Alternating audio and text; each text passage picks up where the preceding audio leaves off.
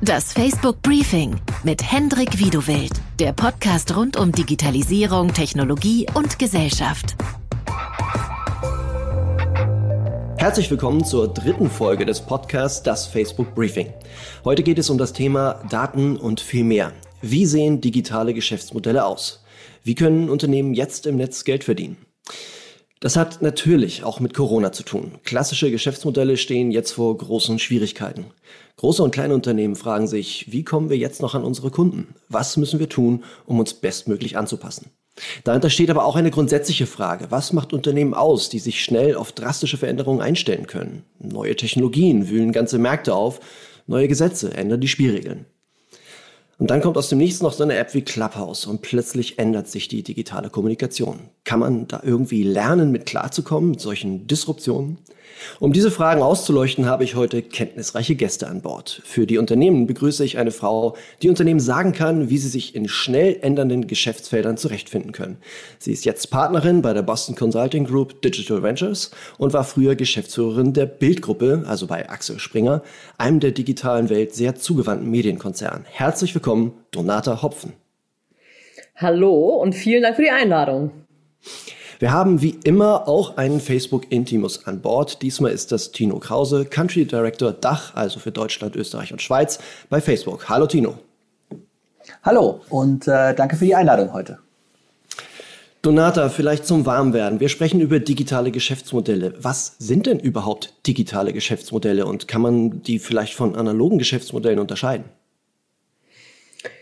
Ähm, ja, also digitale Geschäftsmodelle oder generell Geschäftsmodelle ist ja immer die Frage, wie äh, verdiene ich mit einer Aktivität Geld und äh, welche Art äh, des Geldverdienens plane ich eigentlich für mein Geschäft. Also ne, gehe ich in eine Art Abonnementgeschäft oder gehe ich in eine Art E-Commerce-Geschäft oder verwende ich Daten, um damit im Hintergrund Geld zu verdienen. Also die Frage ist immer, wie kann ich meine digitale Aktivität dazu verwenden, um mein Unternehmen auch ähm, ja, profitabel oder auch sogar gewinnbringend zu vermarkten.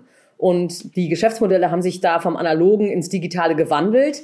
Aber ähm, ich sag mal so, von der Struktur her ist da natürlich viel parallel. Ja, also E-Commerce oder das Einkaufen in einem normalen Laden haben eine gewisse Ähnlichkeit, genauso wie das Abonnementgeschäft äh, im Zeitungs- oder TV-Markt äh, eine, eine Parallelität hat zu äh, dem Abonnementgeschäft jetzt im Digitalen. Und äh, die große Herausforderung oder auch die Chance besteht natürlich darin, dass sich der digitale Markt ständig verändert, dass neue Modelle dazukommen oder mhm. neue Gewinnmöglichkeiten dazukommen oder neue Abrichtungsmöglichkeiten dazukommen.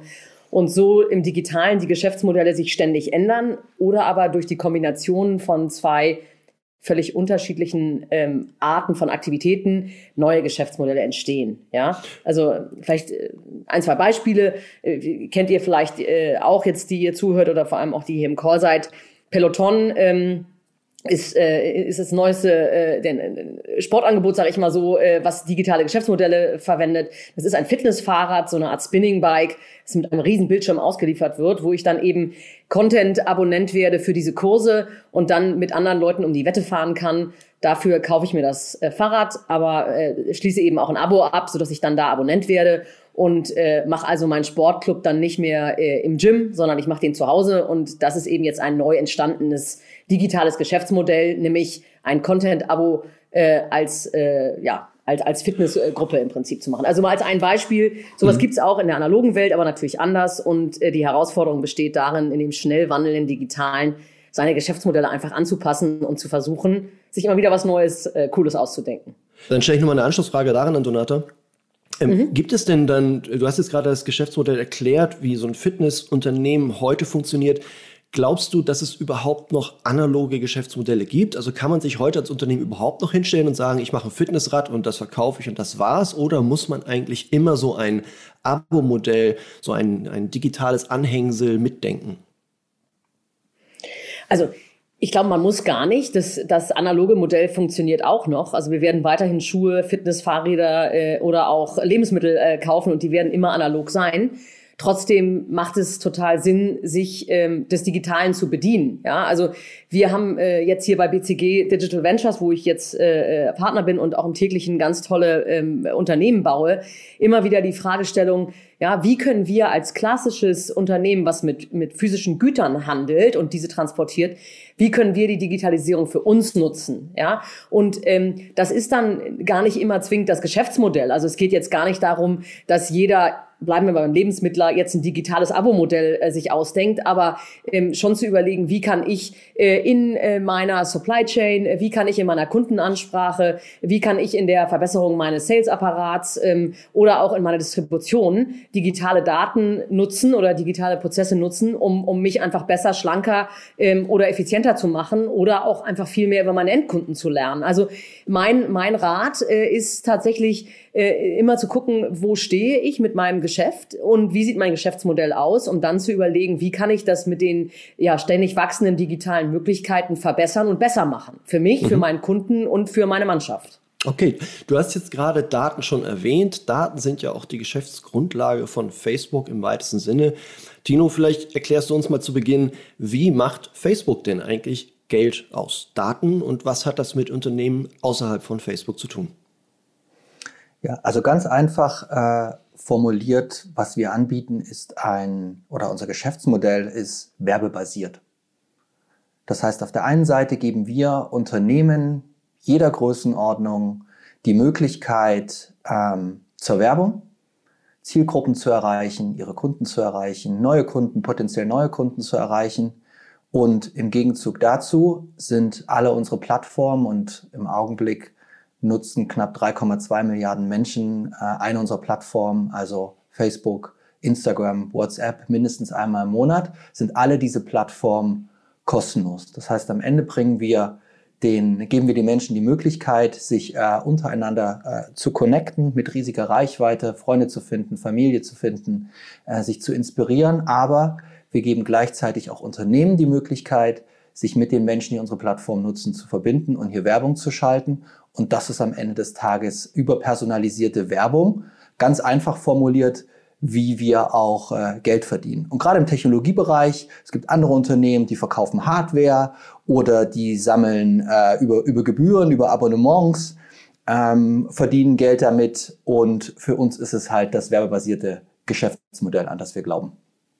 Lass uns da doch noch mal ein bisschen ins Detail gehen, damit das wirklich verstanden wird, weil wir haben eine große Debatte über gezielte Werbung auch jetzt gerade aktuell wieder ähm, wird debattiert, ob jetzt äh, zum Beispiel Technologieunternehmen die Smartphones abhören, um dann gezieltere Werbung auszuspielen.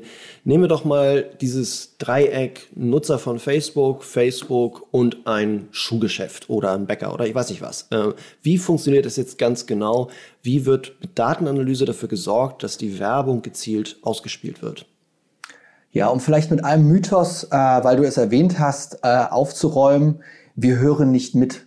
Man liest das immer wieder, äh, ich habe mit dem telefoniert über das und das und kurz danach wird mir das auf, äh, äh, ausgespielt, zum Beispiel eine Werbung oder ein Produkt in dieser, in dieser Kategorie, über die ich gesprochen habe. Wir hören nicht mit, wir verkaufen auch keine Daten an Externe, wir schicken jetzt keine Kundendaten an ein Unternehmen und dann könnt ihr mitmachen, äh, äh, was sie wollen. Das, äh, das gibt es so, gibt es so nicht. Aber wie funktioniert das? Und du hast den Bäcker um die Ecke erwähnt, wenn ich bei uns vor der Haustür bin, ähm, der Robetti äh, gleich gegenüber, ähm, äh, zu dem ich jeden Tag gehe, wenn der sich jetzt entscheidet zu sagen, hey, äh, ich möchte jetzt im Rahmen von Corona, ich bin betroffen davon, wie so viele Unternehmen, ich muss schauen, dass ich, das unter, äh, dass die, dass die Menschen in mein in mein Geschäft kommen und und meine Semmeln und man äh, die Milch kaufen und ne, idealerweise noch einen Kaffee mitnehmen, dann überlegt er sich, okay, wer sind denn meine Kunden? Wer kauft bei mir, wer kauft bei mir ein? Äh, kommen die von naher? Kommen die auch von weiter weg? Äh, und das überlegt er sich als erstes und dann geht er zum Beispiel auf unsere Plattform und fängt in dem ersten Schritt an, mal ein Profil für seine, für seine ähm, Bäckerei anzulegen. Ne? Und erzählt dann jeden Morgen, was auf der Tageskarte steht, was er anbietet, warum man denn gerade zu ihm kommen sollte. Und so nutzen das die meisten Unternehmen. Die hören an dieser Stelle schon auf. Wir haben weltweit 200 Millionen Unternehmen, die eine, die eine Page bei uns haben, also die eine Unternehmenspräsenz haben. Äh, in Deutschland sind das knapp 1,2 Millionen, kleine und mittelständische, aber auch große Unternehmen. Ähm, und dann nutzen die organisch die Reichweite, die wir anbieten. Und ungefähr 5% dieser Kunden, ähm, die oder der, der Unternehmen, die eine eigene Seite haben, nutzen es dann auch, um Werbung zu schalten. Das heißt, das sind weltweit 10 Millionen, ungefähr 5% von 200 Millionen.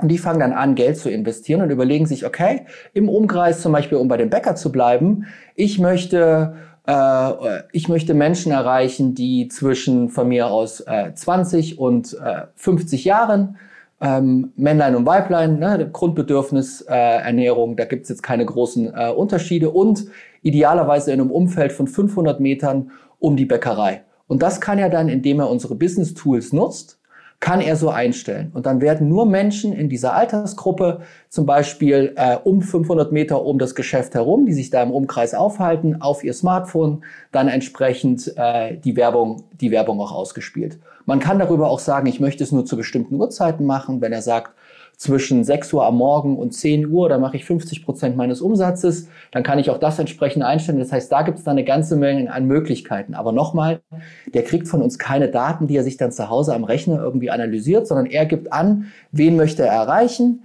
was sind die Einstellungen und dann spielen wir die Werbung ähm, ähm, entsprechend aus. Darf ich dazu eine Frage stellen? Ja. Donata, Sorry, klar. Äh, weil dieses Thema mit ihr hört nichts ab und so. Ich, also ich äh, ne, bin ja regelmäßig im, im, im Kontakt mit Facebook und ich vertraue euch auch total. Und trotzdem äh, passieren ab und zu Sachen, wo ich mich frage, wie kann das sein? Also ein Beispiel, ich sitze mit meinem Mann abends zusammen und wir reden über ein spezielles Hotel, wo wir hinfahren wollen. Und dann kriegt am nächsten Tag einer von uns, ohne dass wir dieses Hotel jetzt groß gegoogelt hätten oder sowas, ähm, kriegen wir Werbung von diesem Hotel. Ähm, oder aber ich suche irgendwas, äh, ähm, zum Beispiel so ein Peloton-Fahrrad, und am nächsten äh, Tag kriegt mein Mann Werbung von diesem Peloton-Fahrrad. Also das kann alles Zufall sein. Ähm, es ist aber allerdings eine Häufigkeit, ähm, wo ich mich echt manchmal frage, wie macht ihr das? Also wie macht ihr das? Äh, sind, kommt das durch einen gemeinsamen WLAN-Hotspot, äh, äh, den wir da nutzen? Oder, oder wie kommt diese Intelligenz von links nach rechts? Wisst ihr, dass wir, obwohl wir nicht verheiratet sind und nicht den gleichen Namen tragen, zusammengehören? Und also ich meine, wie macht ihr das, Tino? Das würde mich echt interessieren. Mich Nein, auch. und am Ende, wir, wir schalten ja auch gar nicht die Werbung, sondern es sind ja andere Unternehmen, die dann, äh, die am Ende die Werbung schalten. Ne? Also wir hören definitiv äh, auch, auch nicht mit. Natürlich ist es so, und das darf man dann nicht vergessen, man sendet ja Signale aus, und da rede ich nicht über gemeinsamen WLAN, auch das äh, interessiert uns nicht, sondern man hat vielleicht schon mal bei Google gesucht unter dergleichen, man hat vielleicht mal äh, auch auf unseren Plattformen dann entsprechend äh, auf einen, auf einen äh, Link geklickt, auf einen äh, eine News dazu oder war vielleicht mal auf der Unternehmensseite. Das ist natürlich Signale, die wir sehen äh, und die wir dann auch nutzen, um Werbung individualisierter und personalisierter zu machen. Und man kommt ja oft nicht von jetzt auf gleich auf dieses Gesprächsthema, sondern hat sich vorher vielleicht schon mal erkundigt und dann spricht man mit seinem Partner irgendwann drüber. Deswegen würde ich, äh, sage ich an der Stelle, dass die Informationen über andere Kanäle gekommen sein müssen und vorher schon vorliegen müssen und nicht über das Telefonat. Das kann ich an der Stelle klar ausschließen. Nee, Telefonat habe ich auch nicht. Also bei uns ist es eher, wir unterhalten uns tatsächlich im gleichen Raum darüber. Ja, das ist, ja. das, ist das, was ich so crazy finde. Das ist ja auch der Urban Aber, Myth, äh, der Mythos, der, ja. der seit Jahren kursiert. Ja. Haben auch diverse Verbrauchersendungen und äh, Verbraucherjournalisten sich schon draufgesetzt und dann nachgeguckt, wie ist denn das? Ähm, bislang ohne ein, ein eindeutiges Ergebnis. Aber der, der, diese, diese Frage steht ja immer noch im Raum. Ja, ich kann von unserer Seite, wir hören definitiv nicht mit. Wir kontrollieren nicht das Gerät und dergleichen und was sonst drumherum passiert. Aber wir für uns haben A kein Interesse daran, B äh, wäre es auch illegal und C machen wir das nicht. Mhm. Okay, wir haben jetzt darüber gesprochen, kam relativ schnell von digitalen Geschäftsmodellen über Daten zu solchen Datenängsten, sag ich mal. Äh, dieser Datenschutz ist inzwischen ja ein richtiges Mainstream-Thema geworden. Es gab Zeiten, da war das so ein, so ein Hobby von Juristen, sich darüber zu unterhalten. Dann gab es die Datenschützer. Jetzt ist es praktisch auf der ganz großen politischen Bühne jeden Tag Thema. Wie wirkt sich das denn auf digitale Geschäftsmodelle nun aus? Es gibt ja auch Menschen, die sagen, ich möchte jetzt gar nichts mehr damit zu tun haben. Ich möchte meine Daten nicht preisgeben. Es gibt auf der anderen Seite ganz viele Menschen, die komplett sorglos die neuesten Apps ausprobieren und dort äh, alles Mögliche preisgeben. Wie ist denn eure Perspektive, Donata, Tino, vielleicht in der Reihenfolge auch? Wie ist die Perspektive auf digitale Geschäftsmodelle? Wird es künftig eher leichter oder wird es eher schwerer werden? Also vielleicht einmal grundsätzlich zum Thema Datenschutz. Also ich halte Datenschutz für total wichtig, weil wir wollen alle keine gläsernen Kunden oder gläsernen Bürger werden. Und das, was man in China teilweise sieht, ist für unsere äh, freien äh, Gesellschaften völlig undenkbar und äh, auch also auf keinen Fall in irgendeiner Art und Weise wünschenswert, eher das Gegenteil. Gleichzeitig ähm, habe ich das Gefühl, dass wir hier insbesondere in Europa teilweise den Datenschutz überschätzen und ihn auch zu sehr bewerten. Und dass es immer sehr theoretische Diskussionen äh, zum Thema Datenschutz gibt. Ähm, die Leute aber im nächsten Moment dann 18 äh, Digitalseiten lange AGBs einfach anklicken und alle Rechte wegschenken. Also das eine ist immer zu gucken, wie wird über Datenschutz geredet und die andere Seite ist dann zu gucken, was akzeptieren die Menschen eigentlich. Ich persönlich bin der Meinung, dass wir uns hier mit dem mit den neuen Datenschutzregeln in Europa nicht unbedingt einen Gefallen getan haben. Das sind einfach zwei Klicks mehr, die man die man im Prinzip macht, aber ich glaube, es gibt wenige Menschen, die tatsächlich dann ihre Produktnutzung äh, verändern, weil sie den Datenschutz nicht hergeben wollen. Es muss immer eine Möglichkeit geben, dass man datengeschützte Modelle oder Datenmodelle äh, Modelle nutzt, wo man seine Daten nicht hergibt. Aber im Großen und Ganzen ähm, muss man immer gucken, was ist eigentlich die Chance äh, des digitalen Geschäftsmodells, wenn ich meine Daten hergebe und, äh, und, und wo schütze ich mich, indem ich sie nicht hergebe. Insofern halte ich das Thema Datenschutz hier in, in Deutschland, Europa für, für, für nicht besonders gut gemacht ähm, und auch kontraproduktiv. Und äh, ich erlaube mir zu sagen, dass ich gerade jetzt in Zeiten von, von Corona und ähm, Pandemiebekämpfung äh, finde, dass wir die falsche Priorität mit dem Datenschutz setzen. Ich äh, war beteiligt bei der ähm, Herstellung der äh, Corona Warn-App. Wir haben da mit äh, BCG Digital Ventures das äh, Projektmanagement über die gesamte Zeit gemacht, auch während der Datenschutz, nämlich die Frage, welches Modell nutzen wir jetzt für die Warn-App, ähm, äh, da diskutiert wurde. Und da haben viele Menschen diskutiert, ohne dass sie äh, glaube ich, wirklich verstanden haben, äh, was die Chancen und Risiken sind. Hätten wir ähm, eine App, in der man wirklich die Inzidenzen ähm, äh, nachvollziehen kann und gucken kann, wer hat sich eigentlich wann, wo, in welcher äh, Zeit und in welcher ähm, Distanz angesteckt, hätte das Modell gelernt, dann würden wir heute viel mehr wissen und wir hätten äh, eine Möglichkeit, unsere Gesundheitsämter mit einem digitalen Produkt wirklich beiseite zu springen. Und da, glaube ich, ist der Datenschutz uns aktuell echt im Weg. Und da haben wir es einfach übertrieben. Und das gilt auch für viele Geschäftsmodelle. Ja, also also ähm, die amerikanischen Plattformen, wie jetzt zum Beispiel auch Facebook, nutzen die, die, die, die Daten und dadurch, dass ich da Mitglied bin und die AGBs anhake, können die ja auch mit meinen Daten mehr oder weniger machen, was sie wollen. Und äh, bei anderen ist es deutlich schwieriger, weil die jeden Datenpunkt abfragen müssen und damit sind auch aus meiner Sicht dann die Bedingungen nicht immer gleich. Das war jetzt ein ziemlich langer äh, Exkurs zum Thema Datenschutz, aber ich habe da eine sehr gespaltene Meinung zu. Donata, da möchte ich trotzdem noch mal kurz einhaken. Ähm, und zwar ist es ja ein Sound, den kennt man. Ja, der Präsident des Startup-Verbandes, Christian Miele, der hat kurz, kürzlich auch gesagt, ich finde, wir müssen unsere Einstellung zum Datenschutz komplett überdenken. Natürlich muss das Individuum beschützt werden. Gleichzeitig sollten uns aber eingestehen, dass wir ohne Datennutzung going forward nicht wettbewerbsfähig sein werden. Das war jetzt ja so ein bisschen meine Frage und da bist du, glaube ich, so ein bisschen drum rumgelaufen. Ist denn die Perspektive jetzt eigentlich düster oder nicht düster? Wir haben ja auch in Amerika Datenschutzregulierungen inzwischen, die sich teilweise ein Vorbild nimmt an europäischen Regelungen, der berühmten Datenschutzgrundverordnung, der DSGVO. Wie ist deine Perspektive? Würdest du sagen, das wird weiterhin gut laufen, das digitale Geschäft, weil die Leute eben doch ihre Daten preisgeben, wenn sie dafür einen, einen persönlichen Nutzen davon tragen? Oder siehst du eher Wolken am Himmel? Das wird, dieses Leben verändert sich ja weiter und wir werden auch beim Datenschutz eine Entwicklung sehen. Ich bin grundsätzlich sehr positiver Mensch und das sehe ich auch beim Thema Datenschutz. Äh, wir werden, das wird alles in die richtige Richtung gehen. Ich persönlich bin ein, ein digitaler Native, obwohl ich gar nicht aus der Generation komme und nutze es für mich persönlich. Wir nutzen bei allen Geschäftsmodellen, die wir jetzt hier bei BCG Digital Ventures bauen, also bei allen Unternehmen, bei allen Ventures nutzen wir sehr intensiv äh, das Thema Daten, natürlich immer in Abstimmung mit unserem Partner, mit dem wir gemeinsam die jeweiligen Ventures entwickeln und immer in totaler Konformität mit der DSGVO. Aber wir bei allem, was wir tun, setzen wir Daten als die Basis des Geschäftsmodells. Und ähm, das wird sich weiterentwickeln. Da wird es weitere Diskussionen geben. Da wird es auch immer zwei Seiten zu geben. Da gibt es immer Kritiker und Befürworter. Aber im Großen und Ganzen hat ja die Digitalisierung gerade erst angefangen und die Digitalisierung beruht auf Daten. Und deswegen glaube ich, das wird nicht immer einfach und das wird auch teilweise echt hakelig. Aber äh, Daten äh, sind äh, die neue Basis äh, dessen, was wir tun. Und ähm, grundsätzlich bin ich auch für Datenschutz, das habe ich ja eingangs gesagt. Aber äh, es muss halt auch im Verhältnis stehen, ja, zu den Nutzen, Genau. den man daraus ziehen kann. Und wir dürfen uns nicht gegenseitig blockieren. Und Europa darf sich auch nicht zu sehr mit zu hohen Datenschutzanforderungen im Prinzip abkoppeln vom Ende der Welt, vom Rest der Welt. Ähm, Ich wollte jetzt Tino endlich quälen. Und zwar möchte ich, dass er den, den Satz vervollständigt. Datenschutz ist wichtig, aber. Datenschutz ist wichtig und äh, würde ich an der Gut, Stelle gerade noch lieber, rausgekommen.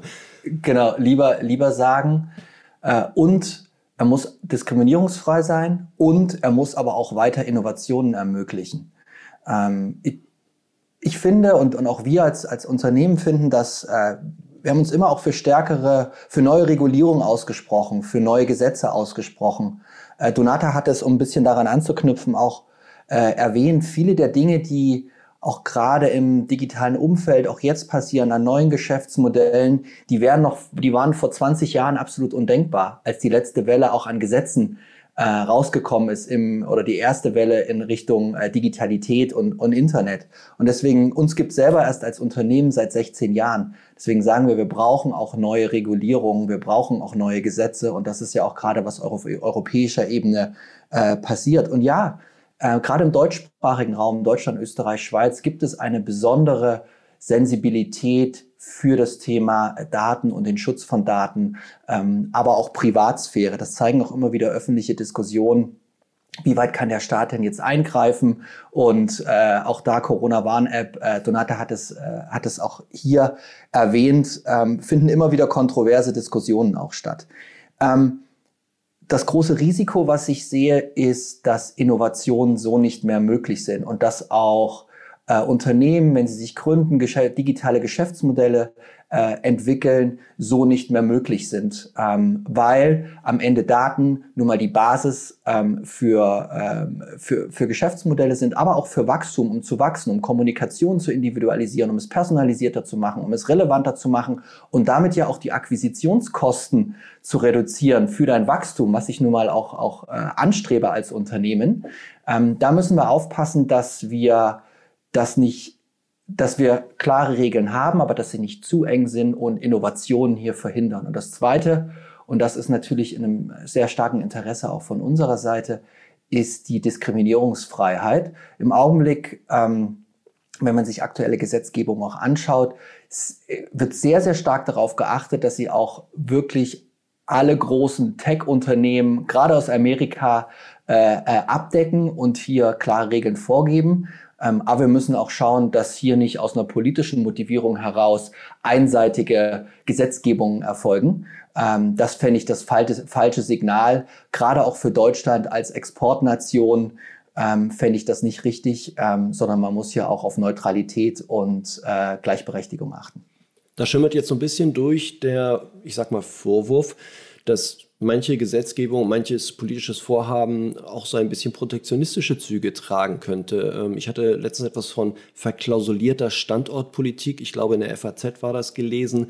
Ähm, würdest du sagen, dass das sich bei vielen Vorhaben und auch bei den Debatten, die jetzt nach diesen Trump-Sperren losgetreten wurden und sich um digitale Souveränität ranken, äh, eigentlich um eine Art Protektionismus, um eine Art Standortpolitik handelt? Man muss aus meiner Sicht ja immer sich darauf konzentrieren, auf erstmal bei sich selber anfangen. Und ich glaube, wir waren in der Vergangenheit nicht gut genug, A, unser Geschäftsmodell zu erklären ähm, und B, auch aufzuzeigen, was dieses Geschäftsmodell und was unsere Plattform auch für kleine, mittelständische, große Unternehmen äh, ermöglichen. Und wir haben im letzten Jahr eine, eine Studie veröffentlicht ähm, mit einem Beratungsinstitut, äh, wonach allein in der EU 208 Milliarden Dollar an äh, Exporten oder an, an, an Umsätzen generiert wurden über unsere Plattform, was so nach gängigen ökonometrischen äh, Modellierungen ungefähr 3,1 Millionen Arbeitsplätzen allein in der Europäischen Union äh, äh, entspricht, die wir durch unsere Plattform auch ents entsprechend ermöglichen. Und da waren wir nicht gut genug,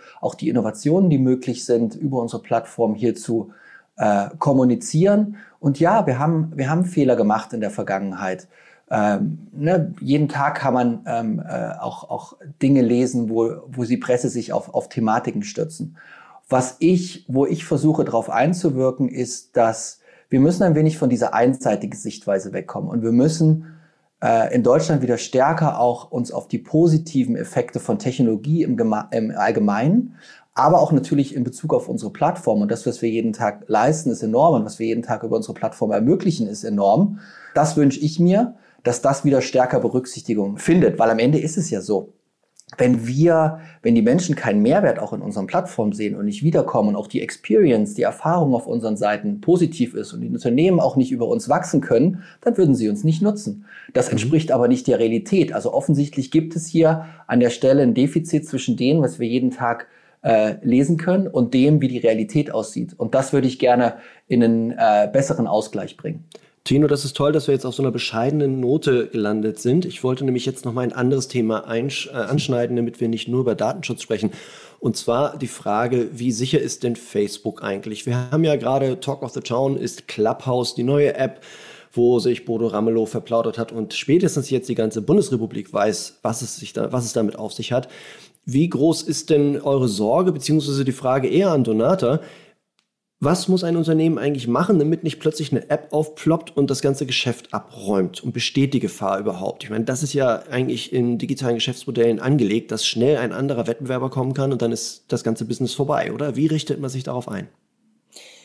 Ja, da waren jetzt wieder mehrere Dimensionen drin, die ich auch versuchen würde, einmal kurz ähm, nacheinander und etwas abgeschichtet zu beantworten. Also erstmal finde ich es total cool, dass es gelingt, dass so ein Clubhouse in, in Deutschland Rollout innerhalb von gefühlt, weiß ich nicht, zehn Tagen ähm, äh, hier einfach Talk of Town wird und dass man so ein neues Modell ähm, einfach hat und nutzt und, und dass die Leute auf die Idee kommen, einfach so ein Format äh, Podcast, Community äh, und, und Diskussion, sage ich mal, zu ver verbinden und einfach mit was total Neuem äh, um die Ecke zu kommen, was so den Zeitgeist passt. Ja, also ich finde es wirklich total genial, weil Clubhouse zeigt, dass, dass wir alle jetzt nach knapp einem Jahr Pandemie total ähm, äh, auf diese auf Menschen äh, äh, warten. Ja, jeder möchte Inspiration, jeder möchte Austausch, jeder hat wahrscheinlich den Eindruck, genau dieses: Ich gehe auf eine Party und rede einfach mal mit tausend Leuten äh, oder ich gehe auf irgendeine Messe oder auf irgendein Event und tausche mich zu meinen Lieblingsthemen aus.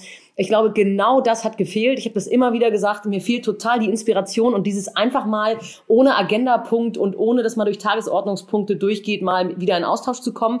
Ich finde, ähm, das hat äh, Clubhouse auf den äh, wirklich auf den Punkt genagelt und ich gönne denen ihren Erfolg und ihr Glück total. So erstens. Zweitens ähm, Geschäftsmodell. Äh, super Bewertung jetzt. Äh, Geschäftsmodell aus meiner Sicht noch total unklar. Äh, wird sich über die Zeit sicherlich finden ähm, und äh, finde ich äh, total spannend zu sehen, wie das jetzt weitergeht. Ähm, wird das jetzt alles andere in Schatten stellen ähm, und, und werden jetzt alle, die vorher bei Facebook, Instagram und Twitter waren, äh, sich nur noch auf Clubhouse, äh, Clubhouse äh, tummeln? Glaube ich nicht. Ja, das ist vielleicht jetzt auch erstmal so ein Hype und dann lass uns mal abwarten und sehen, wie das ist, wenn das nicht mal so ein kleiner geschlossener Zirkel ist, wo jeder, der äh, Geschäftsmodelle gut kennt oder spezielle ähm, äh, Erfolge in, in, in, in, im Startup und im Digitalen hatte, da seinen eigenen Posts macht und mit seinen gefühlten Buddies oder Followern äh, da zusammenkommt. Wenn das also irgendwann Massenmarkt wird, dann wird sich das verändern. Ähm, nächster Punkt. Ähm, total interessant, dass äh, das Clubhouse-Thema in Deutschland die, die mediale Masse erreicht mit diesem Bodo Ramelow-Case. Ähm, es braucht immer was Negatives und es braucht immer was, äh, was man kritisieren kann und eine Verfehlung, um über digitale Modelle zu sprechen. Ich finde das total falsch, ja dass jemand so eine Plattform nutzt und sie missbraucht, haben wir schon an ganz anderen Stellen gesehen. Klar ist das problematisch und das fordert die heraus, aber an sich, lass uns doch erstmal freuen, dass es wieder so eine neue Dimension und Entwicklung gibt, aus die man dann auch wieder was anderes machen kann. So. Und ähm, die Frage jetzt nochmal äh, den letzten Teilen, also äh, unsere Kunden, wir arbeiten mit wirklich fast allen großen deutschen und europäischen Unternehmen, äh, so DAX äh, ähnlich und aber auch Mittelständlern und Familienunternehmen zusammen. Und was sagen wir denen, wenn wir jetzt hier mit BCG Digital Ventures in die, äh, in, in die Gespräche reingehen. Wir sagen immer zwei Sachen. Erstens, finde raus, was ist dein Unfair Advantage? Ja, also was kannst du als als Mittelständler, als, als, als großer äh, Industrieplayer, was kannst du besser als alle anderen, so dass du einfach dir auch im Digitalen, wenn du dein Geschäftsmodell ins Digitale übersetzt, was dir so keiner so schnell nachmachen kann und finde damit ein Modell, bei dem du alleinstehend bist, erstens. Und zweitens, und das kommt jetzt zu dem Clubhouse-Thema zurück, sei dir klar darüber, wo du angreifbar bist und versuche dir selber die Karten zu legen und lass mit uns gemeinsam äh, eruieren, ähm, dass wir versuchen, dich mal einmal anzugreifen in deinem Modell, um zu gucken, wo du verwundbar bist. Deswegen, jedes Geschäftsmodell kann angegriffen werden, insbesondere wenn das durch junge Digitalplayer gemacht wird, die jetzt gar nicht im ersten Moment Geld verdienen müssen.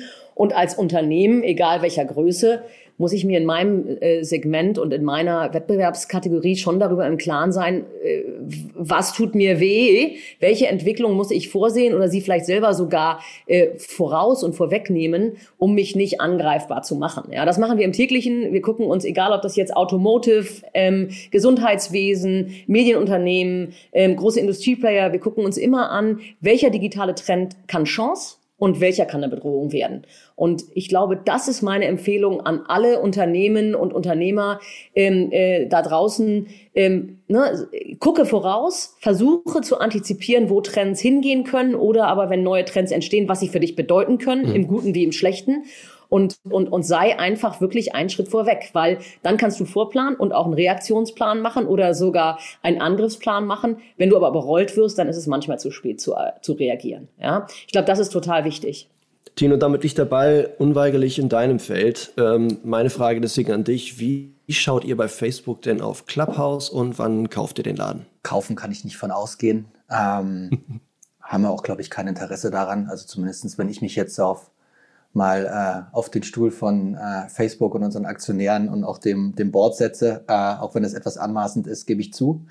Ähm, wie schauen wir auf, ähm, auf, auf Clubhouse? Äh, wie schauen wir vorher auf TikTok geschaut? Wie haben wir auf Snapchat geschaut?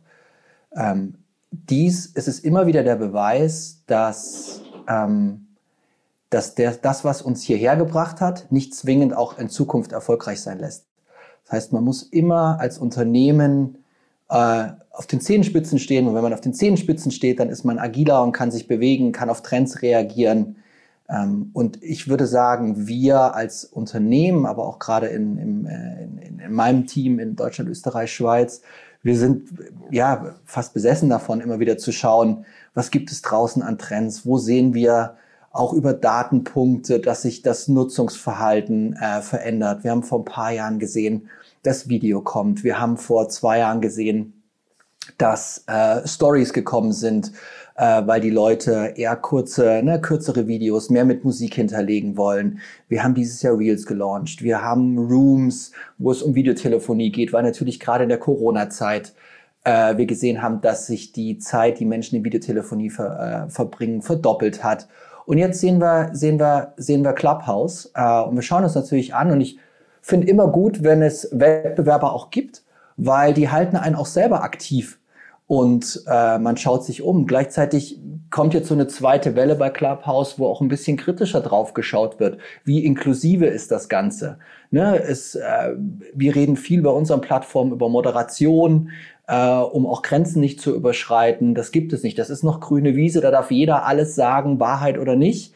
Ähm, so, Thema Datenschutz haben wir auch schon drüber gesprochen. Das sind so Aspekte, das wird interessant zu, äh, zu sehen sein, wie sich das auch entwickelt. Ich glaube auch, es bedient einen, bedient einen Zeitgeist ein Stück weit. Ähm, und äh, wir beobachten das natürlich und gleichzeitig schauen wir sehr, sehr stark auch an unsere Nutzer, die wir ja auch in, äh, haben, wie verändern die ihr Nutzungsverhalten. Ich hatte gerade ein paar konkrete Beispiele genannt und ich weiß noch nicht, was, was ähm, nächstes oder übernächstes Jahr ist. Aber was wir zum Beispiel jetzt schon sehen, Dinge wie Augmented Reality, Virtual Reality, dieses Gamification, das sind einfach Elemente, da springen die Leute unglaublich gut an, weil sie nach Unterhaltung äh, suchen, weil sie wahrscheinlich auch noch einen längeren Zeitraum dieses Jahr mehr zu Hause sind. Wenn ich mir aktuell die Verkaufserfolge anschaue, auch der neuen Xbox und wie lang die Lieferzeiten sind, dann kriegt man so ein Gefühl, was, was gerade auch draußen passiert, was funktionieren kann und das schauen wir uns an. Wir haben bei uns eine eigene Unit, die sich nur darum kümmert, immer wieder auch neue Dinge zu entwickeln und auszuprobieren. Das passiert nicht immer global, das passiert in kleinen Gruppen, in Alphas. Und dann wahrscheinlich von, von 100 Sachen, die wir, die wir entwickeln, bekommt die Öffentlichkeit nur ein, eine Sache mit. Und das machen wir dann aber richtig. Dann haben wir natürlich den Vorteil, dass wir global skalieren können. Aber Forschung und Entwicklung, da immer aktiv bleiben, äh, ist für uns ein ganz, ganz wichtiger Punkt. Und aktuell, um eine Zahl zu nennen, investieren wir 23 Prozent unseres Umsatzes allein in Forschung und Entwicklung. Ja, ganz interessant, was du gerade sagtest über ähm, die fehlende Moderation bei, bei Clubhouse. Da musste ich an Pia Laberti äh, mich erinnern, die in unserem ersten Podcast, wenn ich das richtig erinnere. Ja, es war der erste Podcast, ähm, über Verschwörungstheorien gesprochen hatte. Und die hatte jetzt gerade auch gesagt, ähm, Clubhouse, Clubhouse sei problematisch, ähm, weil rechte Akteurinnen dort ihre Narrative teils unwidersprochen in Talks verbreiten. Also, wir sind mit diesem kleinen Podcast doch irgendwie am Puls der Zeit. Zum Schluss würde ich gerne noch mal ganz kurz über Plattformen sprechen und ähm, Frage an Donata. Plattformen entwickeln ja eine eigene Dynamik. Die kreieren ja ein eigenes äh, Ökosystem, das nach bestimmten Regeln funktioniert. Wir haben inzwischen Streitigkeiten zwischen Plattformen. Ja, also Apple streitet zum Beispiel gerade mit einem Spielehersteller Epic um die Befugnisse, selbst Geschäfte mit Kunden zu machen und will die von Apple aufgestellten, im, im App Store aufgestellten Spielregeln nicht mehr so befolgen, wie es Apple sich wünscht. Gleichen Konflikt haben wir zwischen Facebook und Apple, wenn es um Werbeerlöse angeht. Was rätst du denn den Kunden im Hinblick auf diesen, ja, ich sag mal, Krieg der Plattformen? Also grundsätzlich nutzen ja viele Unternehmen und so auch die Unternehmen, die wir bauen, die Plattform, egal ob das jetzt Google, ähm, äh, Apple, Facebook, Amazon ist, um ihre Produkte an den Markt zu bringen. Und ähm, die Plattformen nehmen sich dabei einen wesentlichen Share, also einen Anteil der dort generierten Erlöse oder der ausgegebenen Werbegelder mit. Das ist aus meiner Sicht natürlich auch ihr, ihr gutes Recht, weil sie die Infrastruktur bereithalten.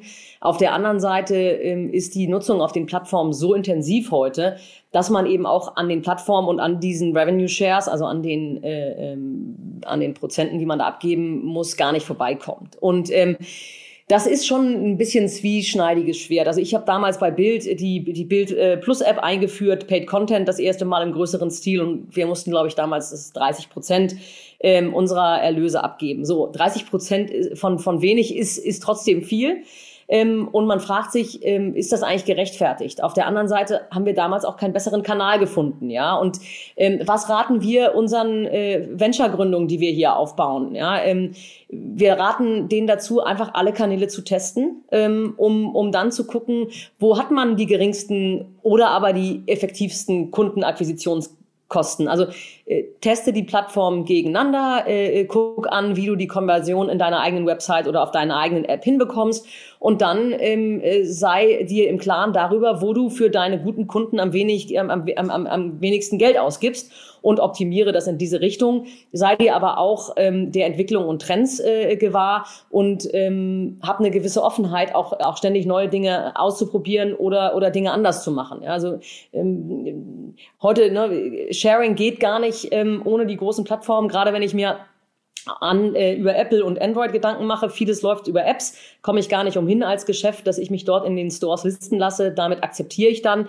auch diese Revenue Shares. Und klar, wenn das Geschäft dann so erfolgreich läuft wie bei Epic mit Fortnite, dann äh, wird man früher oder später auf die äh, Idee kommen, sich die Frage zu stellen, wie komme ich an diesen sehr hohen Revenue Shares äh, vorbei und bin ich nicht mit, mein, mit meinem Inhalt auch ein Stück weit ein Treiber für den Erfolg der Plattform und müssten die mir nicht eigentlich entgegenkommen. Also diese Diskussion äh, gab es immer schon, wird es auch immer geben. Ich hoffe natürlich, dass äh, die Plattformanbieter ihre sehr dominierenden Marktpositionen nicht äh, ausnutzen und dass immer wieder auch Geschäftsmodelle ähm, äh, eine Chance haben, ähm, äh, ihre eigenen äh, Datensets aufzubauen und nicht direkt von den Plattformen, die die Daten ebenfalls lesen und nutzen können, äh, im, im, im, im expliziten Sinne einfach platt gemacht zu werden. Ja, insofern, ähm, also Plattform nutzen, äh, äh, trotzdem gucken, ähm, wo man am effektivsten und effizientesten ist. Und äh, in Richtung der Plattformanbieter würde ich echt sagen, also wichtig ist, ist Fairness und auch zu gucken, dass man Geschäftsmodelle ermöglicht von Leuten, die in ganz anderen Dimensionen Geld verdienen als man selbst. Ja? Mhm. Okay, vielen Dank. Wir haben jetzt nicht mehr so viel Zeit. Die, die Zeit rast heute. Das ist eigentlich ein gutes Zeichen. Tino, wolltest du zum Thema Plattformökonomie, vielleicht zum Soft mit Apple noch etwas sagen? Sonst würde ich die Schlussrunde einläuten. Ja, ganz kurz. Also zunächst, wir haben ja gar keine Abonnementgebühren oder, oder App Stores, wo dann bestimmte Teile der Umsätze wir als Fee einbehalten. Ähm, wir haben zum Beispiel, kann man mittlerweile über unsere Plattform Events äh, online und Tickets verkaufen für Online-Events, die man über unsere Plattform durchführt. Und da haben wir uns bewusst zum Beispiel dafür entschieden, keine Gebühr einzubehalten von den Umsatzerlösen, sondern 100 Prozent an die Unternehmen auch weiterzureichen. Äh, Aber wenn ich Werbung bei euch buche, ja, Tino, dann muss ich doch bezahlen. Da musst du bezahlen, richtig. Aber das ist ja, wo, das ist ja kein Abonnementmodell oder dergleichen. Also wenn ich einmal drin bin, dann muss ich von den, was monatlich reinkommt, immer wieder was, äh, äh, einen Teil abdrücken. Ähm, das ist ja, das ist ja was anderes. Werbung, klar, da muss man natürlich äh, zahlen. Und da steht man ja am Ende auch in Konkurrenz zu den vielen anderen Unternehmen, die äh, Werbung, äh, die Werbung schalten wollen. Ähm, das ist richtig. Und was wir aber, was ist unser Blickwinkel auf Apple am Ende des Tages? Ähm, das Interessanteste an den Apple-Änderungen finde ich ja, dass ihre eigenen Plattformen und ihre eigene äh, Infrastruktur von den Änderungen ausgeschlossen ist. Das heißt, das, was für alle anderen gilt, gilt für Apple selber nicht. Und für uns ist es schon einfach eine, eine Gefahr für viele kleine und mittelständische Unternehmen, die darauf angewiesen sind, auch äh, über personalisierte Werbung, über Kommunikation, maßgeschneiderte Kommunikation, auch Kunden zu akquirieren, dass es für die jetzt teurer wird und damit sich die Akquisitionskosten, und Renate, du hast es gerade eben gesagt, äh, eure Empfehlung ist immer zu schauen für Unternehmen, was sind die effektiven und effizienten Kanäle. Und das Apple-Ökosystem wird dadurch weniger effektiv und auch weniger effizient in der Ansprache von neuen Kunden oder aber auch bestehenden Kunden. Und das ist, eine, das ist natürlich was, was wir nicht unterstützen. Ähm, gleichzeitig ist es in meinen Augen auch langfristig eine Gefahr für Apple, für, für die Reputation, für die Zusammenarbeit mit der Industrie, ähm, wenn es hier, wenn sich andere Kommunikationskanäle als effizienter darstellen. Ganz vielen Dank. Das ist sehr, sehr interessant, dass also auch zwischen Plattformen jetzt ein bisschen Beef entsteht. Wir sind damit fast am Ende. Ich habe noch eine kleine Schlussfrage an euch beide und zwar Corona bezogen. Da kommen wir nicht ganz drum rum. Wenn ihr, mit der Bitte um eine kurze Antwort, eine Forderung an die Gesellschaft hättet oder eine, eine Hoffnung, was hätte die Gesellschaft jetzt am besten aus dieser Pandemie lernen sollen im Hinblick auf digitale Geschäftsmodelle? Donata. Ich habe es schon gesagt. Ich glaube, ähm, die Gesundheitsbekämpfung sollte vor dem Datenschutz kommen, ist meine aktuelle Forderung eigentlich. Und ich glaube, wir müssen da jetzt einmal echt eng zusammenstehen, um das äh, kurzfristig zu ähm, zu ersticken, dieses Thema Pandemie. Mhm. Ähm, und ich glaube, ähm, das ist es. Also kannst für einen Moment mal Gesundheitsschutz vor Datenschutz wäre meine Forderung. Tino? Für mich generischer grundsätzlich wieder mehr Positivismus ähm, und für Unternehmen Mut in Innovationsfreude. Äh, das ist das Beste, was wir aus einer wirtschaftlichen Perspektive im Augenblick auch tun können. Wunderbar, Dankeschön. Damit kommt ihr hoffentlich auch mit einem positiven Gefühl aus diesem Podcast heraus. Das war es dieses Mal fürs Facebook Briefing. Wir waren ein bisschen wirtschaftlich diesmal. Ich hoffe, das hat euch auch gefallen. Schreibt es uns gerne zum Beispiel über Social Media oder sonstige Kanäle. Wir freuen uns über Lob und auch Schelte. Schelte weniger, aber auch das ist besser als nichts. Ganz vielen Dank an Donata Hopfen von der Boston Consulting Group Digital Ventures und Tino Krause von Facebook für das Gespräch. Vielen Dank euch fürs Zuhören. Lasst euch nicht stressen. Bis zum nächsten Mal. Macht's gut. Das Facebook Briefing mit Hendrik Wiedewild, der Podcast rund um Digitalisierung, Technologie und Gesellschaft. Dieser Podcast wird produziert von Podstars bei OMR.